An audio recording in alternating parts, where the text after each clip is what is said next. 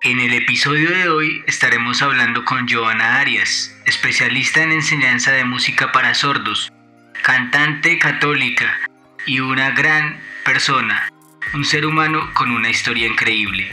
Bienvenidos a My Personal Film. Hola, ¿qué tal amigos? Para el episodio de hoy les traigo a una gran cantante, una gran maestra de música egresada de la Universidad del Bosque y ella nos va a contar entre otras cosas su trayectoria con la música católica y cómo hace para enseñarle a los sordos. Señorita Joana Arias, ¿cómo estás? Tiempo sin verte. Es verdad, mucho tiempo sin vernos. ¿Cómo estás? ¿Cómo te ha ido? Excelente, bienvenida a este MPF, el documental. Muchas gracias, muy muy contenta de estar en este episodio. Imagínate, ya vamos con el 30 mil. Eh, la pregunta obligada, ¿cuál, ¿cuál fue tu primer contacto con la música? Bueno, creo que mm, desde que era muy chiquitino, más o menos tendría unos dos años, año y medio, eh, eh, tuve contacto con algunos amigos de mi mamá que tocaban guitarra, cantaban, y yo me enganché desde muy bebé con eso y nunca, nunca pensé en hacer otra cosa ni estudiar otra carrera, yo quería ser cantante y eso hice, así, directamente. ¿Y cómo te diste cuenta después que este viaje ya iba en serio? Bueno, debo decir que yo siempre lo creí como una profesión, o sea, nunca lo tuve como, ah, era un, era un hobby, o no, de una vez yo ya estaba proyectada que yo iba a estudiar música en una universidad, pero digamos que así como formalmente, cuando estábamos menos en el grado noveno a décimo, ingresé a la... Eh, Fundación Orquesta Sinfónica Juvenil de Colombia. Hice ahí un técnico que tienen en teoría musical y pues obviamente ya después de entrar ahí, ya más que yo, mi familia se dio cuenta que, que era en serio. Sí, porque me presenté y el primer semestre ya salí con una beca del 50%, entonces dijeron que esto va en serio. Y, en ese tiempo ya habías antes estudiado, me imagino que en el colegio. más o menos mi colegio no le gustaba la idea, ni un poquito. ¿Y entonces cómo cogiste nivel? Mm, me tocó por fuera, todo por fuera, pagando profesoras particulares. Mm, en la juvenil directamente estudié piano y, solfeo, teoría. Mientras estabas en, en, el colegio. En el colegio, sí. En mis tiempos, entre comillas, libres. que no eran libres. Pero Así nos pasa la mayoría, ¿no? Mm, sí, no, allá en el colegio no. En el colegio cuando estaba en la primaria estuve en la tuna. Me estuve constantemente pues eh, como en contacto con la música en la parroquia. Yo llegué a la iglesia a la edad de nueve años. Soy católica, entonces mm, cuando llegué tuve algunas oportunidades de cantar en diciembre, como para las novenas y así pero ya formalmente. Con su alegría. Más bien villancicos, cosas así. Y cuando ya, eh, ya tocaba como empezar a pensar cómo iba a entrar a la universidad, eso fue que entré a la juvenil. Mm. Ahí duré eh, cuatro años. Inclusive ya estaba en primer semestre, segundo semestre cuando yo acabé el técnico completo. Y bueno, ya adentrándonos en esto, documentanos tu historia. Dios mío, 32 años de historia. 32 años de historia documentados por una gran científica de la música. bueno, mm, básicamente eh, yo empecé a, estudiar ahí en, la juvenil. Terminé el colegio. Em, un poco aburrida porque no. Me verdad, el colegio, ya bachillerato, me caía muy gordo me iba muy bien. Me iba perfecto. No salía del tercer puesto. Siempre iba bien. Pero me aburría. Ya no, no conectaba con mis compañeros. Entonces entré directamente, yo me gradué en el 2003 del colegio, en 2004 entré a, a la carrera, en la universidad. Básicamente tuve como un mes de vacaciones y ya. Y empecé con canto lírico. Yo tenía 17 mm, añitos, entonces Presenté, estuve en canto lírico durante dos años, pero no me fue muy bien. Porque la metodología de la maestra de pronto no, no iba conmigo y me generó nódulos en la garganta.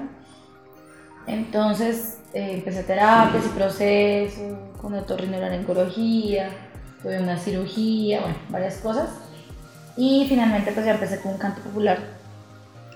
O sea, casi que ya iba en cuarto, quinto semestre y me tocó volver a iniciar la carrera. ¿Y cómo así? Espera, espera, espera. ¿No es un golpe muy duro? Horrible. Casi me muero. ¿Y cómo hiciste para lidiar con eso? Mm, bueno, yo creo que es importante siempre en el tema emocional, que es principalmente eso, contar con tu familia. ¿Mm? Mi familia siempre me ha apoyado. Yo no soy la historia del músico que no, mi familia nunca quiso, me dejaron de hablar, no, a mí no me pasó eso. A mí por el contrario me apoyaron un montón. Mi mamá estuvo al pendiente de mí, me dijo lo que ya que hacer se hace. Mm, fue una caída, yo digo que es una caída libre, pero pues no. Yo siempre he sido muy creyente y creo que lo que me aleccionó, que yo quería ser una estrella, ¿no? Mm, sí, todos quieren ser una estrella. Yo quería ser una estrella, pero creo que yo no entendía que la música era un, Yo quería ser Madonna Arias. Hmm. Alicia Keys quería saber ok. puntualmente. Mm. Pero creo que esto me enseñó que la música no era todo. No era lo único. Tiene muchas más cosas y que las personas con dificultades necesitan unas atenciones especiales, porque en ese momento fue que yo cambié de profesora. Mm. Ese día que me dijeron que o me pasara a canto popular o me fuera a vender empanadas. Y hoy estamos comiendo empanadas. Yo las amo las empanadas. Pero mm, eh, realmente no, no tuve así como mucha eh, como tiempo. Realmente tenía que presentarme el otro día para poderme pasar a popular. Y me tomó una profesora que se llama la maestra María Elvira Escandón. Y ella fue como... En el bosque, ¿cierto? Sí, claro. Ahí mismo, o sea, todo fue ahí. Mm, Ella fue mi salvación. Ella fue en su momento quien me ayudó a entender. Ella había pasado por, por una situación muy parecida, inclusive mucho más grave que la mía. Eh, pero ella fue un ángel por completo y me, y me llevó de la mano. Y bueno, tuve eh, la fortuna de poder, mi mamá hizo todo el esfuerzo y me llevaron al mejor otorrino, al mejor, a la mejor foniatra. La fonoaudióloga. Es que fono, son especializados en voz, en cantantes. En cantantes. Fonoaudiólogos con especialización en, en- en la voz. O sea, que, o sea que Vanessa vendría siendo una poniatra. Depende de la especialización que tengas. Pues eh, ella, ella tiene una especialización pues, en fonoaudiología para cantantes y locutores. Es la única es con esa especialización en este país. Pero no sé exactamente ahorita cómo es. Pero bueno, No, yo al- diría que eh, es más que para cantantes y, y locutores. Mm, en este caso la foniatría habla de las disfunciones de la voz. Entonces está enfocado en eso. O sea, puede ser una persona común, una, perso- una persona que conteste un teléfono, que haya presentado una lesión. Ella trabaja con todo eso. Y pues pude como que salir más o menos, ¿no? O sea, obviamente no fue fácil porque eso obviamente golpea fuertemente la autoestima, golpea fuertemente las expectativas. Ok, tocaste un punto fuertísimo. Autoestima, expectativas y anteriormente dijiste las personas con dificultades. Es importante aclarar la parte de dificultades porque normalmente cuando tú hablas de dificultades la gente pues cree que una dificultad necesariamente tiene que ser que tú tengas un retraso mental o una cosa así. Entonces, No, yo creo que todas las personas tienen procesos. hay unas personas que les dan los procesos a nivel, por ejemplo, a nivel artístico, a nivel musical, a nivel vocal, a nivel profesional, cualquier área, se les da muy rápido. Diferente, por ejemplo, no se les da bien, no se les va bien en, en, la parte social o en la parte emocional, afectiva. Mm, y yo creo que todos tenemos alguna dificultad en algo. O sea, yo sí soy creyente que no todo el mundo es... O sea, no hay gente perfecta, no, hay gente que pueda ser perfecta en su trabajo, súper hábil, súper hábil en su casa, súper hábil con sus amigos, súper hábil en todo. No, algo se dificulta.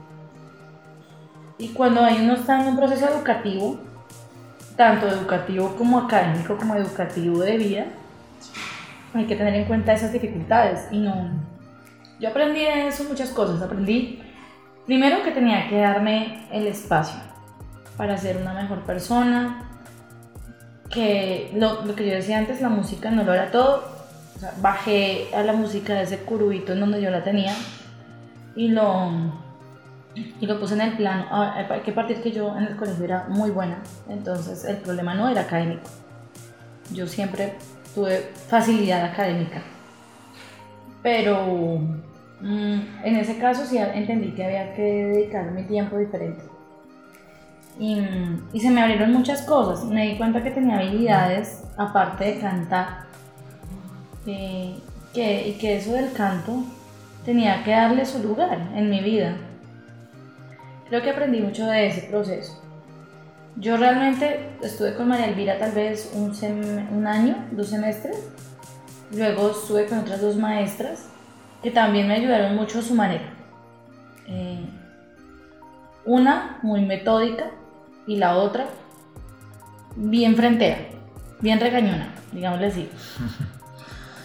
Y Joan Andrea, resultados. Sí, no, si no, no estudio, váyase. Me sacaba la clase.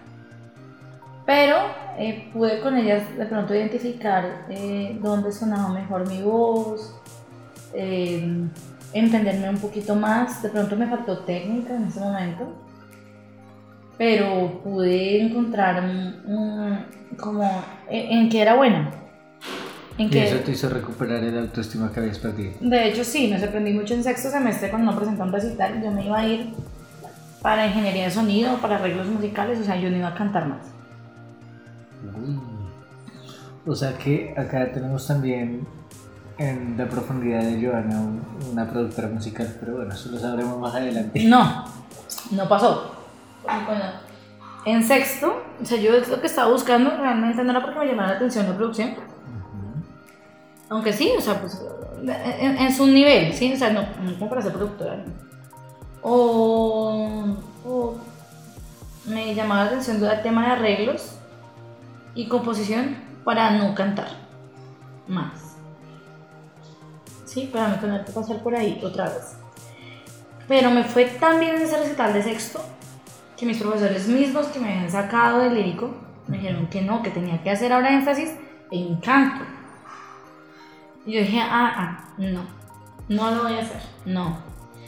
Entonces lo pensé, lo analicé y hay un énfasis muy parecido que realmente siento que me cambió la vida que era el de pedagogía. Yo mm, tomé pedagogía porque era toda la misma carga de, eh, énfasis en, ejecución instrumental, pero tenía unas materias extras, que eran las eh, materias de pedagogía. ¿Cómo así? Eh, bueno, ya, acaba ahí y ya, ya ahorita me, pues, me aclaré esa parte de de, los énfasis? Es que, pues en, el bosque, no sé, creo que todavía funciona así. En sexto, o sea, todo el mundo ve un núcleo común hasta sexto. Y en sexto se abren unos énfasis. En mi época, sé que ahorita hay otros énfasis diferentes. Habían como unos cinco énfasis que eran composición, dirección, arreglos y composición, dirección, ingeniería de sonido. Ingeniería sigue. Sí, no, creo que todas pero creo que ahora hay otros más. Ah, ok. Me sumaron. Enseñanza instrumental o pedagogía y ejecución instrumental. Ejecución instrumental y pedagogía siempre han sido el mismo pensum, pero el de, la de pedagogía tiene más materias. Las de pedagogía. Sí. Porque las de, las de ejecución, pues están todas, eh, ¿cómo te digo? Eh, todas eh, dejan más tiempo para que el estudiante le dedique a cantar o a tocar su instrumento. En cambio, en nuestro caso, ahorita, en pedagogía, sí tienes el, el tema de, por ejemplo, yo vi psicopedagogía, vi enseñanza, pedagogía instrumental, vi técnica Alexander, vi, mm, eh, bueno, como esos básicamente, pero pues eran, eran muchas horas cada semestre, cuatro semestres de eso. Y creo que fue lo mejor que pude haber hecho en mi vida. Primero porque tuve unos super maestros, súper, súper, súper pedagogía. Me han hecho la mujer que soy hoy y les agradezco infinitamente. Y lo otro es que me encontré en ese proceso de, de recuperarme, de entender, de reconstruir, porque yo siento que eso es como cuando te cae una bomba, ¿no? Yo siento que en mi vida pasó eso. Yo tenía 18 años cuando eso pasó. Y te estoy hablando de que yo tenía más o menos 21. O sea, habían pasado como 3 años. En que a mí me había pasado una bomba de Hiroshima y Nagasaki y todavía había redactividad en mi vida. O sea, hace más o menos 11 años. Sí. Sí, es que ya voy a cumplir casi 10 años de graduado. En el 2020, cumplo los 10 años. Entonces, bueno, yo yo qué, yo, entonces, antes de entrar a sexto semestre, en sexto semestre hay que presentar un, había que presentar un ensayo sobre lo que uno quería hacer de tesis de grado. Y eso que pasó fue muy importante para mí. Yo siempre he tenido a Dios muy presente en mi vida, desde que lo conocí por allá a los nueve años. Eh, y siempre describí, des, des, ¿cómo se dice? He hecho la descripción, no sé, describido mi, mi, relación con Dios, como que en ese encuentro a los nueve años, él me pasó con una planadora y yo nunca me pude levantar. O sea, yo quedé ahí noqueada. ¿Cómo así? Sí, realmente yo recibí como un llamado, yo era muy chiqui, a que yo necesitaba hacer la primera comunión. O sea, yo me soñaba que tenía que hacer la primera comunión, sentía que tenía que hacer la primera comunión y duré como dos años con la lora de quiero hacer la primera comunión. Pero a los 7 años no me dejaban en el colegio, la iba a hacer en el colegio y el colegio era a los 9 años. Cuando llegué a los 9 años, ese año no hicieron primeros comuniones. ¿Cómo así? No, dijeron, este año no, gracias. Entonces mi mamá ya estaba tan desesperada que habían cambiado el párroco en la parroquia de cerca de mi casa y me fui a hacer la primera comunión en la parroquia. Y ahí descubrí muchas cosas. Primero empecé a sentir la presencia de Dios clarita diáfano. Yo era una niña, pero empecé a sentir que Dios tenía planes conmigo. Y me sentí llamada, y de verdad, hasta el sol de hoy.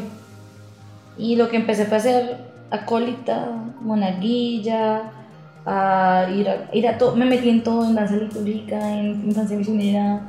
Bueno, yo tenía más puestos en la parroquia que el bus, o sea, y, y esa, esa conexión hizo que yo, claro, cuando todo eso pasó, al tiempo me nombraron la coordinadora del grupo de acólitos. Y ese mismo año en catequesis llegaron unos niños sordos. Niños sordos. Sordos a la parroquia. Con una catequista que ella es intérprete de lengua de señas, es profesora y es catequista. Entonces ella decidió pues abrir como un grupito para ellos. Estamos hablando de como los 11, 12 años tuyos. No, estamos hablando de los 19, 20. 19, 20 años. Ah, eso fue paralelo con todo este sí, proceso. Con todo el proceso de la universidad. Yo estaba en la universidad. Entonces ellas llegaron y a mí me llamó muchísimo la atención y caí en cuenta, como yo estaba pasando por un proceso de médicos, de cirugía, de terapias, de que tenía quistes, que tenía nódulos, que tenía, bueno, que no tenía que tenía gastritis, que tenía reflujo, desarrolló una hipoglicemia nerviosa, y me dio migraña, bueno, o sea, yo caí en un tema físico muy complicado porque todo lo somatiza, toda la o sea, pasaste, pasaste a ser Joana de X a ser Joana el Apocalipsis. Sí, más o menos. Sí, yo estaba así como medio destruida. Y cuando yo tomo los niños de acólitos, pues me, me enfoco mucho en ellos. Me enfoqué casi al 100%. O sea, yo vivía para los acólitos. Tenía como unos 60 niños y tenía un montón de planes, yo hacía un montón de cosas.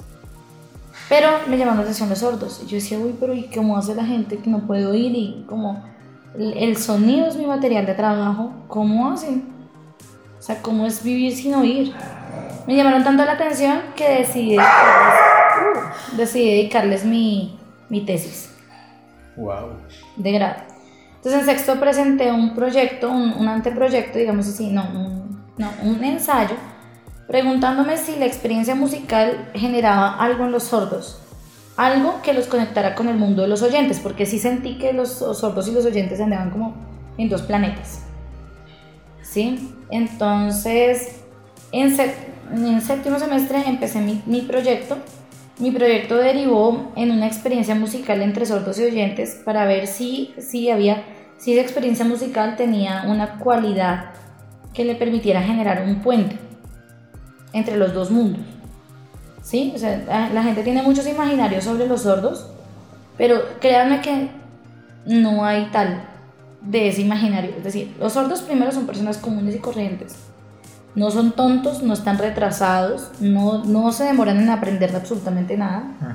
Solo tienen una dificultad y es que ellos son como si a usted lo mandaran a vivir a China y todos hablarán chino. Todo el mundo habla mandarín. Usted estudia en mandarín, la gente le habla en mandarín, pero usted no tiene ni idea de una sola letra del mandarín. Entonces obviamente usted va a parecer un tonto. Claro. Porque usted no puede preguntar dónde queda el baño, usted no puede preguntar, usted no sabe quién es, usted lo recibieron en una casa y en la casa le dan de comer, pero usted no sabe cómo se llaman los alimentos, usted no sabe quiénes son esas personas, ni cómo se llaman. Eso es lo que le pasa a un sordo. Un sordo nace en una casa con oyentes, todo el mundo habla, pero él no entiende porque no puede oír.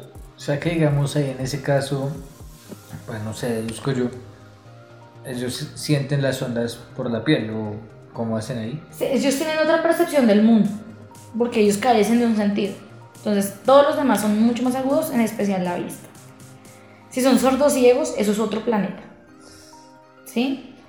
Ahora, los sordos vienen, hay unos que prelocutivos, postlocutivos, es decir, antes de hablar, después de hablar, por accidente, antes de nacer. Infinidad de cosas. O sea, los sordos tienen un, un- un universo. Y eso depende de, de si escuchan un poquito, si no pueden escuchar nada, si tienen implante, si no tienen implante. ¿Sí? Todo, todo su contexto es diferente. Y ellos en la lengua de señas, contrario a lo que la gente se imagina que es una vaina estandarizada universal, más o menos están, más o menos está estandarizada por país. O sea que hay más lenguas de señas que, no- que, que idiomas en el mundo. O sea, hay lengua de señas venezolana, es diferentísima a la lengua de señas colombiana, que es diferentísima a la lengua de señas mexicana, que es diferentísima a la lengua de señas americana. O sea que si digamos un sordo le dice a una persona normal, pues así me dice uno que trabaja ahí en una tienda cerca de mi casa, Ujú. me, me quería decir que pues que no oía. Mm, sí, pues es, pues es que depende, porque hay muchos sordos que no han tenido proceso de lengua de señas. Entonces no pueden hacer, por ejemplo, elaboraciones muy complejas en su comunicación. Mm, ¿Sí? O sea, porque la lengua de señas es una lengua, es decir, es- tiene, tiene verbos, tiene adjetivos, tiene sustantivos, tiene conectores.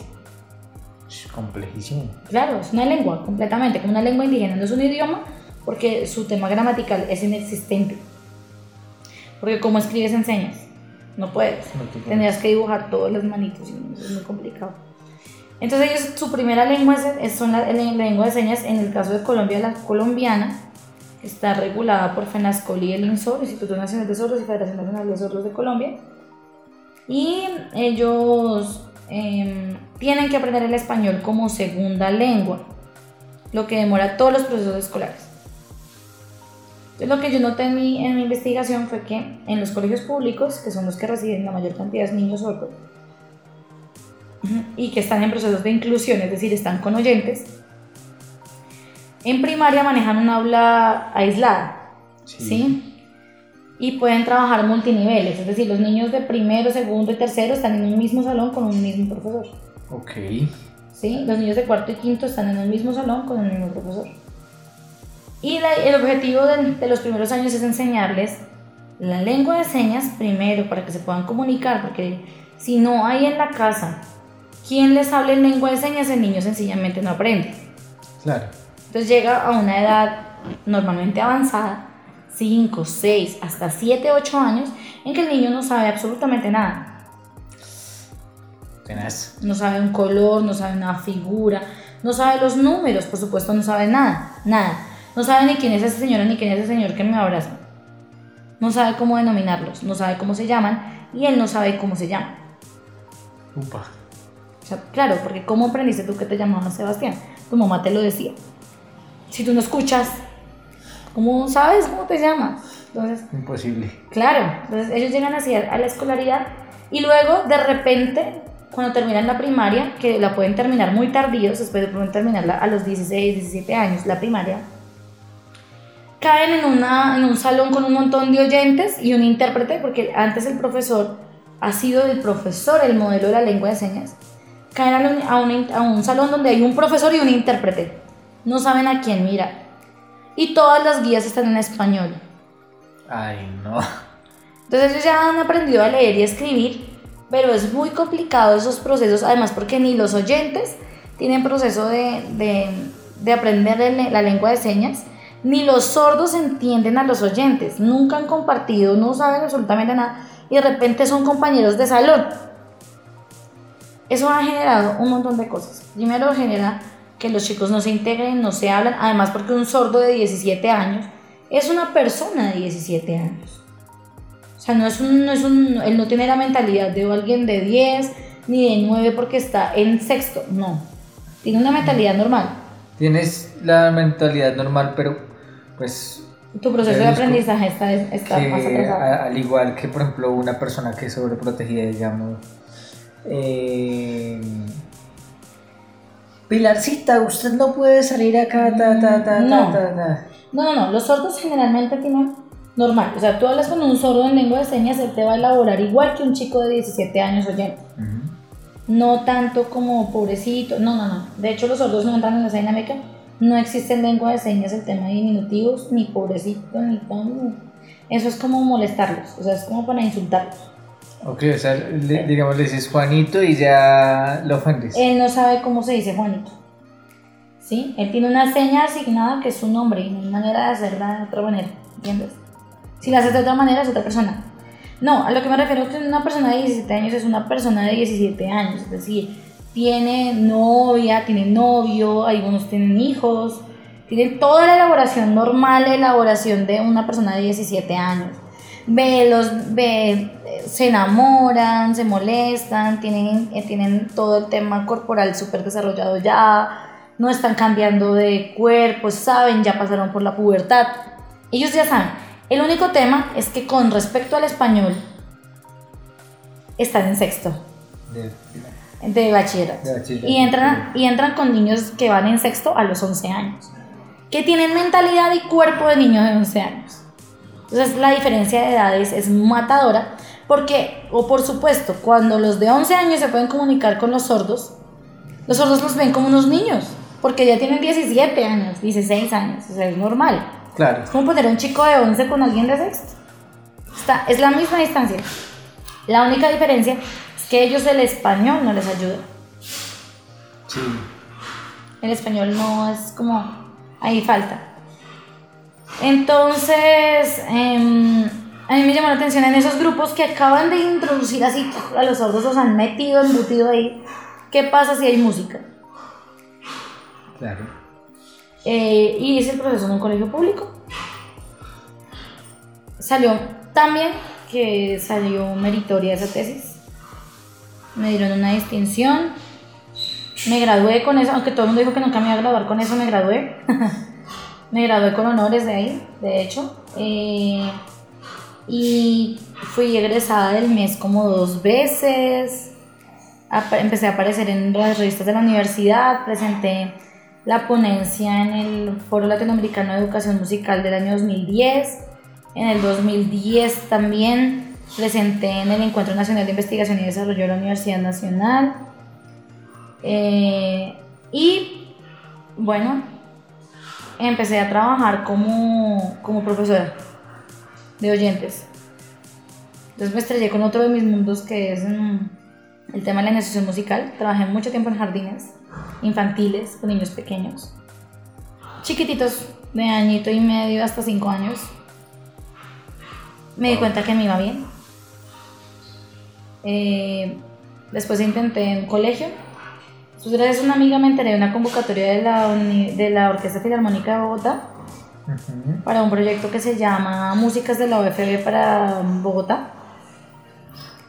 Y me presenté y me hicieron un montón de pruebas. Recuerdo que me hicieron como unos seis filtros para poder entrar y entré a trabajar en el 2015. Ahí sigo, en la orquesta.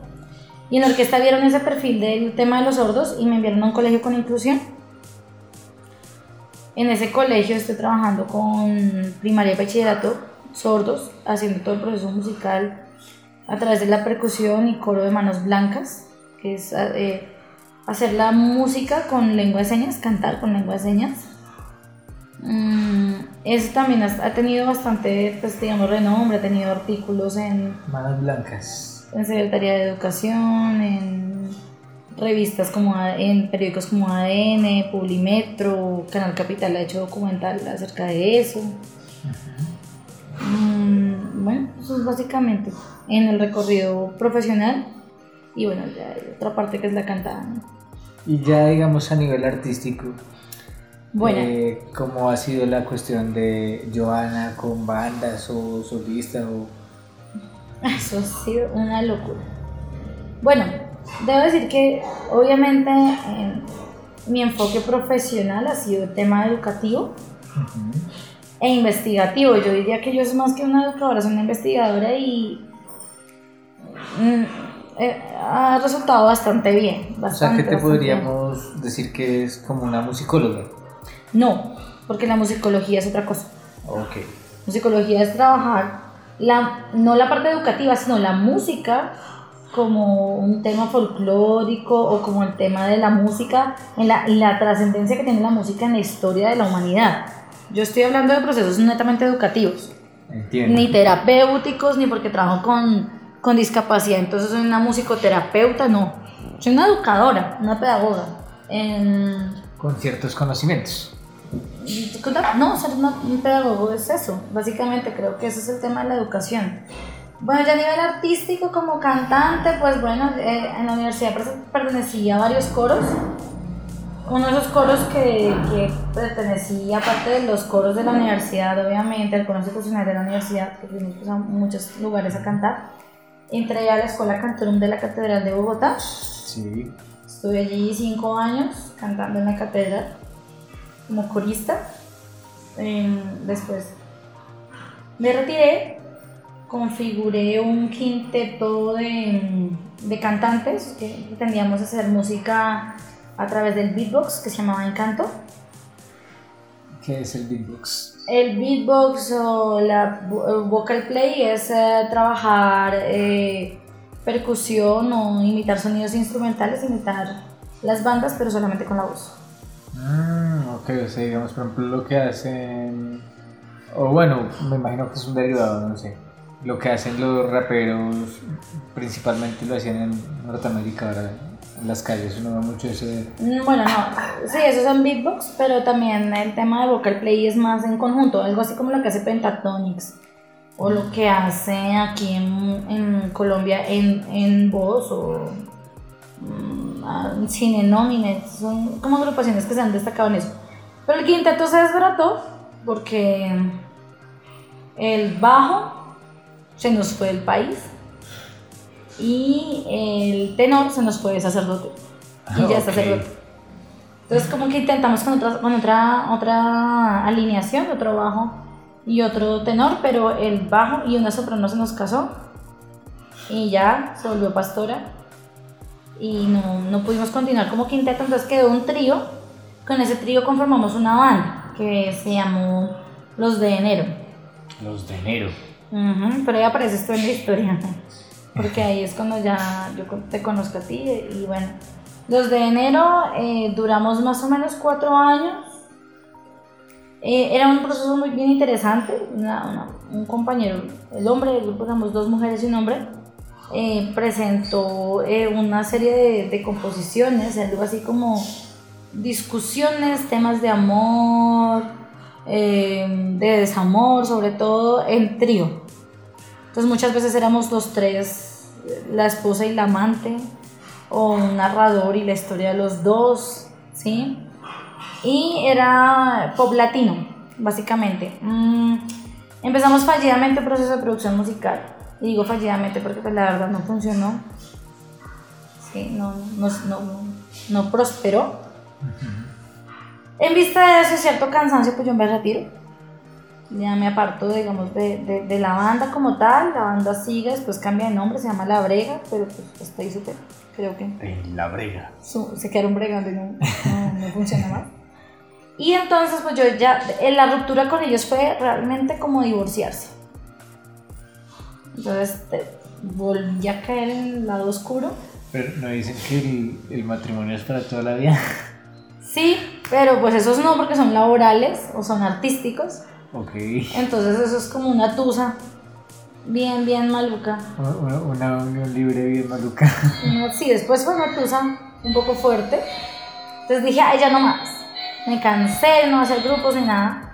Pero yo sí me casé en la vida real, me casé casada. Y mi esposo venía de otros procesos, de otras cosas. Y él, Con S, no con Z, ¿no? sí, me, me casé con ese, luego de muchos años de novia. Eh, me casé y él sí quería como, como, como armar una banda, pero más para la parte de la iglesia, porque él sí había tenido unos ministerios musicales de, de parte de la iglesia y como ese estilo. Entonces yo eh, tenía una pereza. Y de lo de los de enero me quedó un amigo, un percusionista. Me quedó él como que, él, él llegó a la banda ya muy al final, ya casi. Entonces pues quedamos amigos. Y él sí le copió a mi esposo. Le dijo, ay sí, hagamos una banda, no sé qué. Por ahí me conseguí un amigo que cuando entré a trabajar en la orquesta conseguí un amigo. Entonces, ay, yo, pero es que nos falta la cantante, ay, pero no seas así. Entonces yo, mm, ay, bueno, me salté una parte súper importante. Pero bueno, ya me devuelvo un ratico. Ahorita regresamos al pasado. Voy a hacer un salto al pasado. Por allá en el año 2000, Estábamos en 2015, ¿no? estamos en 2015, pero voy a decir como en 2012, Sí. 2012-2013, yo tengo una experiencia con una orquesta. La había borrado de mi mente. Que se llamó a Limón. Porque yo cuando terminé, no mentiras, inclusive antes, creo que fue como 2011, 2011. Por ahí. Sí, sí, sí, sí, tiene que ser como 2011. Ya me graduado de la universidad, hago ese proceso con la orquesta y dentro de todo ese proceso con la orquesta termino teniendo una presentación con Andrés Cepeda, cantante por él. Ok. Y esa presentación me marca muchísimo. eh, porque me, me, me da una perspectiva diferente de la, de la cosa. Entonces, bueno, la orquesta finalmente no, no funcionó. Hay muchas agrupaciones que nacen y mueren muy rápido. Porque pues eso, eso requiere mucha disciplina, requiere compromiso, requiere una serie de cualidades que si no están formadas en todos los integrantes, la cosa no, no va a florecer. Entonces, bueno, yo vivo eso y aprendo un montón acerca de la música, de la, del manejo vocal de, de- de ciertos géneros, Es- Este grupo que dices era uno que tenía congas y que se iba hacia un lado tropical. Sí, una orquesta, una orquesta tropical, tal cual, salsa, merengue, bachata, vallenato, Ok. full, full, full. Eh, yo no duré mucho ahí, yo creo que ni siquiera, ni siquiera duró seis meses, eso, fue muy- muy- eso fue muy fugaz. Por eso también me habían borrado. Eso da que ya conformo el quinteto y luego los de enero. Y llego a este punto en que entonces me están pidiendo todo el tiempo que, si puedo cantar con esta agrupación que van a hacer con música católica. Y pues como ustedes han entendido, ya lo he mantenido yo. Llevaba ya en la parroquia mucho tiempo. em, en, en- en esa vida, digamos, de iglesia. Yo tuve un, un viaje a Brasil. En el 2013 me voy a Río de Janeiro a la Jornada Mundial de la Juventud. Tú has estado en tres, ¿cierto? Sí, Río Río, Cracovia, Cracovia. y Panamá. Y Panamá. Ujú, la más reciente este año. Entonces me voy a Río de Janeiro y en Río de Janeiro pues me canto todo, me, me, me canto, hay, hay, una, hay una parte de la, de la Jornada Mundial de la Juventud que se llama la prejornada o días en la diócesis o semana misionera, que es una semana viviendo en la casa de alguien del, del país Sí. Y asociados a una parroquia. En la parroquia tienen un proceso. Yo estuve en, un, en el estado de Sao Paulo, en una población que se llama Jacareí. En Jacareí tienen una, una presentación importantísima donde van más de 10.000 personas, que se llama la Ensenazado da Peixão de Cristo, o la, o la mm, representación teatral de la, de la Pasión de Cristo. Y, me, y ellos han hecho como un- una forma de volverla a retomar para mostrársela a los peregrinos de la Jornada Mundial de la Juventud y me llaman a cantar en español una canción de Martín Valverde que se llama Nadie te ama como yo. Cántanos un pedacito. Esa es, pues nadie te ama como yo, pues nadie te ama como yo. Mira la cruz, esa es mi más grande prueba. Nadie te ama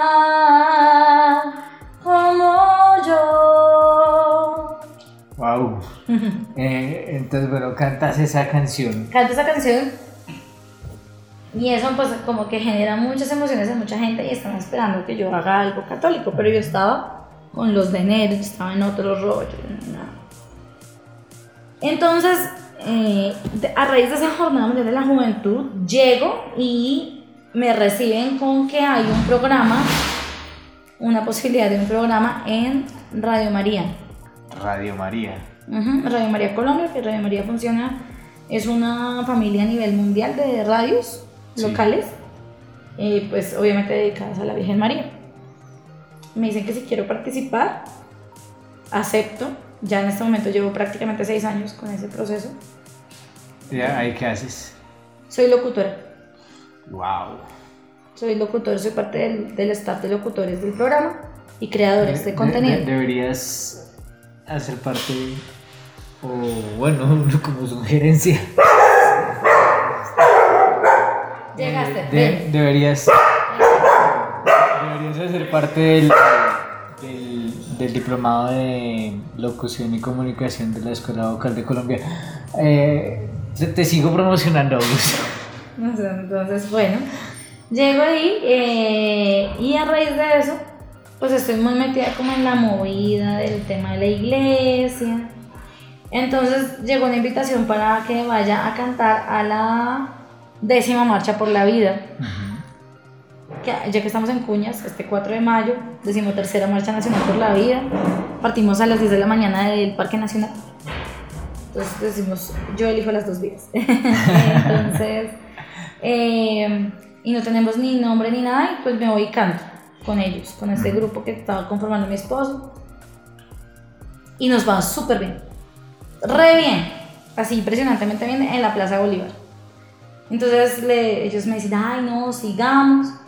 Entonces, ah, como quien no quiere la cosa, mi esposo tiene algunas canciones, yo tengo algunas canciones ya hechas. Entonces, mm, sale mm, la posibilidad, estoy hablando ya, esto es como 2014, de presentarse. Bueno, en 2015 es la gran. el 2015 es la ruptura. 2015, 2016 es que yo voy a la décima marcha por la vida. Y me voy a Cracovia. Cracovia 2016. Ujú, Cracovia 2016 a la Jornada Mundial de la Juventud. Ahí tengo otro chance así loco y es cantar en la Catedral de Wrocław en Polonia, que se llama la Ostrom Tumski y es una de las más antiguas del mundo. Después, pues, o nuevamente, como que la gente, ay, no tienes una cancioncita grabada y yo, "Mm, mm". Entonces llegamos y mis amigos me dicen, hay, una, hay un concurso que se hace dentro del marco de una feria de, de- de cosas católicas, digámosle así, que se llama Expo Católica. Hay un concurso que se llama Sacrofónica Sí. y se presenta a todo el mundo, porque el premio es dinero. Entonces grabamos una canción de mi esposo y un cover y lo mandamos y quedamos de finalistas. Upa. No ganamos, pero nos fue bastante bien, entonces ya la gente como empezó a referenciarnos. Y ya para el 2017 mmm, me llega una invitación de parte de una amiga muy querida que había sido mi jefe mucho tiempo antes, en uno de mis trabajos anteriores, para participar de la creación de una canción para la visita del Papa Francisco a Colombia. Y esa canción se hace, con un grupo, una agrupación de músicos, como un colectivo de músicos que se llama Músicos, eh, Católicos Unidos o MCU. Presentamos la canción a un concurso que hace la conferencia episcopal y la canción queda como el himno oficial de la visita del Papa Francisco con su videoclip y se puede presentar en la Nunciatura Apostólica para el Papa directamente. Después pudimos cantarle al Papa. Wow. Y estuvimos pues en los actos principales de la visita del Papa. Y pues después de eso entonces empiezan a, a, haber mucho run run acerca del Ministerio de Música que ya se conformó pues realmente, que se llama Vía 7. Somos tres, está el percusionista que viene de los de enero, mi esposo y yo, mi otro amigo también se casó y se fue del país. Entonces, em, con ellos hemos ido avanzando eh, estuvimos también participando pues, en todo ese tema de, de MCU, en un par de producciones más. Eh, mm, estamos ahorita pues, en el proceso de, de producción de nuestro sencillo. Eh, estamos trabajando con un mentor venezolano radicado en Miami, se llama Alonso Barbosa, dentro de una colectiva de músicos que se llama Music, Music Master Membership. ¿Qué significa? Mm, membresía de maestros musicales, más o menos, pero pues, bueno, no, es tanto la producción, sino que es como un proceso de mentorías y de proceso de, de, sacar como un producto. Eh, y con ellos pues hemos, hemos participado, hemos estado en, en Emisora Minuto de Dios, en, tocando en un teatro camerino, es que han pasado tantas cosas, en, es que por ejemplo, bueno, está, hemos estado haciendo mucho tema musical también para Cristovisión, que es un canal de, mm, católico. Eh, eso básicamente. Y bueno, yo pues no te voy a hacer una pregunta que normalmente hago en este momento de cuéntanos una anécdota que se pueda contar o qué cosas tristes te han pasado porque ya la sabemos.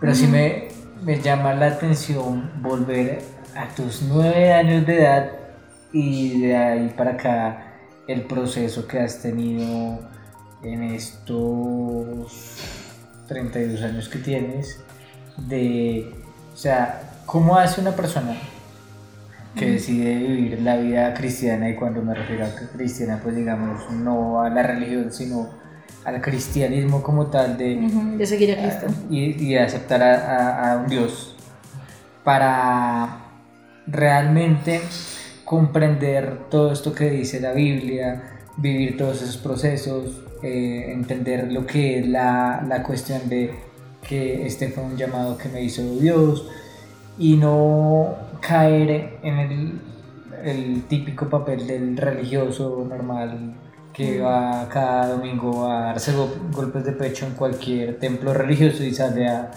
seguir siendo pues normal. Pues yo creo que esto es un tema, bueno, en mi caso la religión, yo, mi, mi, visión de religión es como una, una propuesta humana que da respuesta a Dios, a, una, a un llamado de Dios que da respuesta a eso pero que permite y facilita que tú en comunidad vivencies la fe. No tanto con ese tema, ese tema del, del, digamos, del, eh, no, no, me gusta llamar la palabra fanatismo porque para mí fanatismo es una cosa muy harta, pero digamos de, de ser, o sea, si tú perteneces a una, a una religión, pues tienes que vivirlo. O sea, para mí es eso, sí.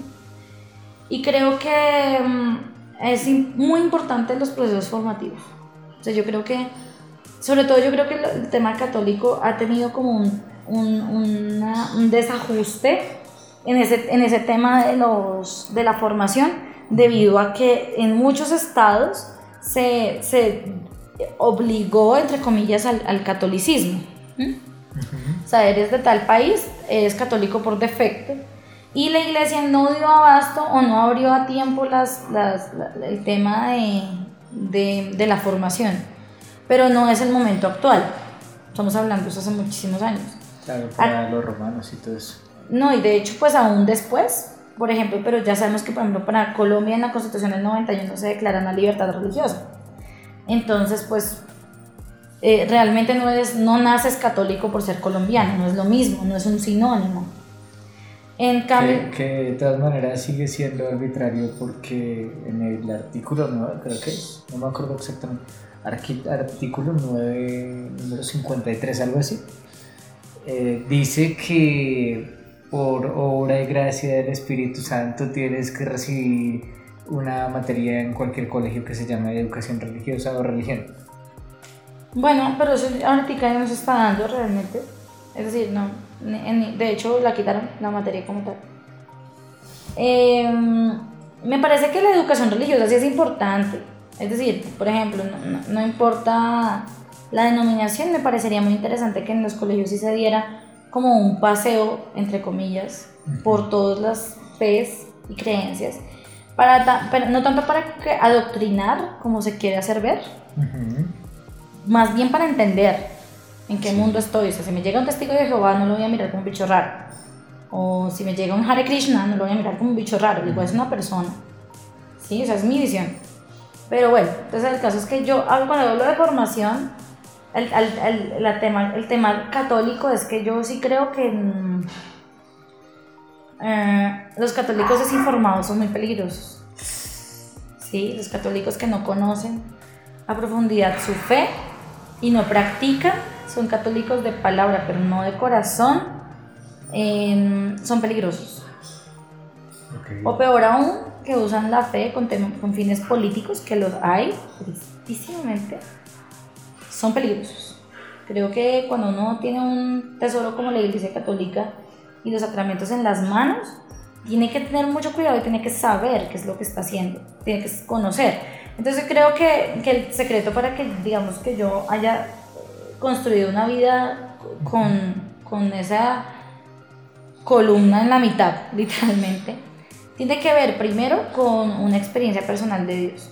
Es decir, sentir a Dios, vivir a Dios en el corazón. Eso no se puede enseñar.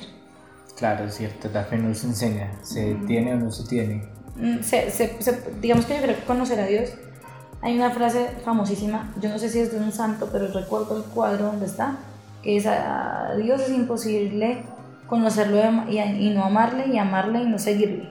Yo creo que eso es verdad. Claro. Entonces, cuando tú decides ingresar, o sea, tener un, un, tema, una experiencia de fe en un retiro, o en una Eucaristía, o en una catequesis, o en un encuentro juvenil, o en un encuentro carismático, qué sé yo, bueno, donde quieras, y ocurra, entonces ahí tienes que tener, es atesorar eso y empezar a informarte. Informarte por qué los sacramentos, informarte por qué esta Biblia y no la otra, informarte por qué porque el bautismo a los bebés y no a los 40 años, porque la primera comunión a los niños, porque la confirmación, porque es importante el matrimonio, porque, porque no tener relaciones antes de casarse, como es el tema de los anticonceptivos, porque el tema del aborto, porque el tema de la eutanasia, porque el tema del matrimonio homosexual, ¿por qué? Entender por qué y eh, yo creo que eso nada es impuesto, Creo que son visiones, lo que pasa es que obviamente la iglesia tiene que defender su visión, eh, entender por qué, para qué y con qué, y ahí ya te puedes considerar un católico como consentido, ¿sí? O sea, porque pues vas a la misa, pero si no entiendes qué estás haciendo, pues ¿para qué vas?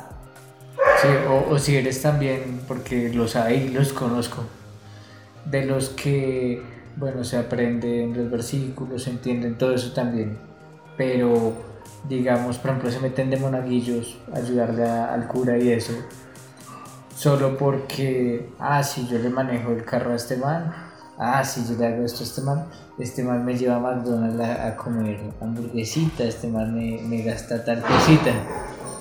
Eh, esas son las personas que realmente le hacen daño a, a la iglesia también. Con seguridad. Sí, es un tema de, de, de, de, Pues es que yo creo que es que una cosa es conocer y otra formarse.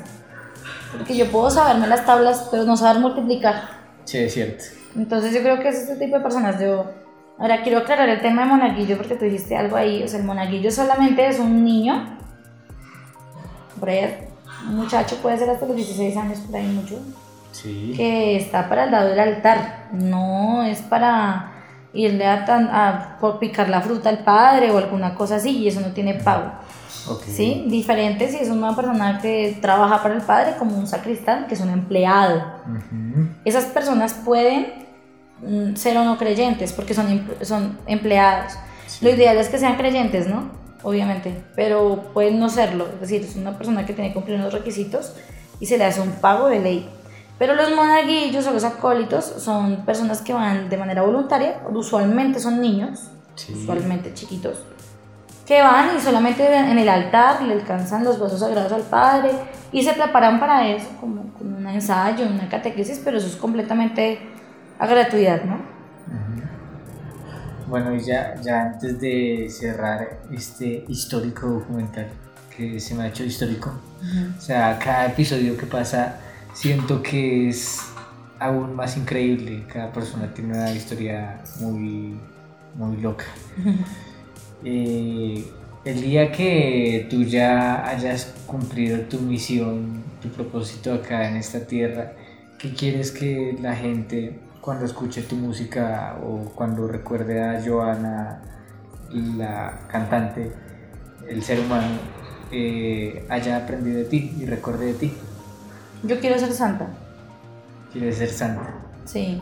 Quiero que. mm, quiero que no me vean a mí. Quiero que lo vean a él. Ok. Sí, porque pues yo soy muy normal, muy chiquita, muy, muy... eh, y cuando digo que quiero ser santa no me refiero a que yo en vida sea perfecta, sino eh, los santos para mí son personas que se han hecho tan minúsculas que se ha transparentado Jesús ahí. O sea, cuando uno ve, cuando uno ve a un, no sé, un San Juan de la Cruz o un San Francisco de Asís, obviamente uno relata los hechos de ellos, ¿no? Dice, no, y entonces él, pero hablemos de San Francisco. San Francisco es un niño rico que le quitó la ropa, se le quitó la ropa al papá y le dijo, yo no quiero ser hijo tuyo, se fue al monte y se metió allá. Ese es el hecho, ¿no? Sí, yo me acuerdo en una, una película que de hecho le presentan a uno cuando entra a la San Buenaventura en, en una clase que se llama Educación Franciscana, que es la de la identidad de la universidad, que en una escena el tipo se pone todo rebelde y creo que es en medio de una plaza o algo así, el tipo se desnuda. En una iglesia, se desnuda y sale y se va. Entonces, pero ese es el hecho de él, el hecho como humano, ¿cierto? Ujú. En verdad, ya fue. Pero, pero creo que más allá de eso, es lo que Dios hizo con él. Sí, O sea, él se hizo muy dócil a Dios. Su, su santidad es hacerse dócil y obediente. Entonces, hay una canción que dice, si me, si me, si me dice la derecha voy, si me manda para la izquierda voy, y al frente está él. Entonces yo creo que esa es como la, mi idea. Que cuando yo ya no figure aquí, ya esté por allá, ojalá con él, eh, la gente no me recuerde a mí como, ay, sí, tan linda. ¡Oh, qué cantante tan increíble! No, porque eso es muy básico. Ujú. Sino como alguien que de verdad se hizo tan pequeño que, que Dios pudo salir. ¿Me falta un millón? Sí, me falta demasiado, porque obviamente soy humana y hay cosas que me duelen, cosas que, en las que fallo. Y cada día se falla más, porque es difícil. Pero bueno, ahí la disposición, vamos a ver si sale. ¿Cómo te, No sentiste, ¿Cómo te sentiste aquí en MPF el documental? Muy bien, muy bien, muchas gracias. Ahí conté un poquito mi historia, un poco larga. y son solo 32 años. sí, sí, sí. Eh, bueno, hemos tenido a una gran cantante, una espectacular pedagoga, pero antes que cualquier cosa, un magnífico ser humano. Muchas Muchas gracias por asistir a esta invitación y nos vemos en el episodio número 12. Mm, ya.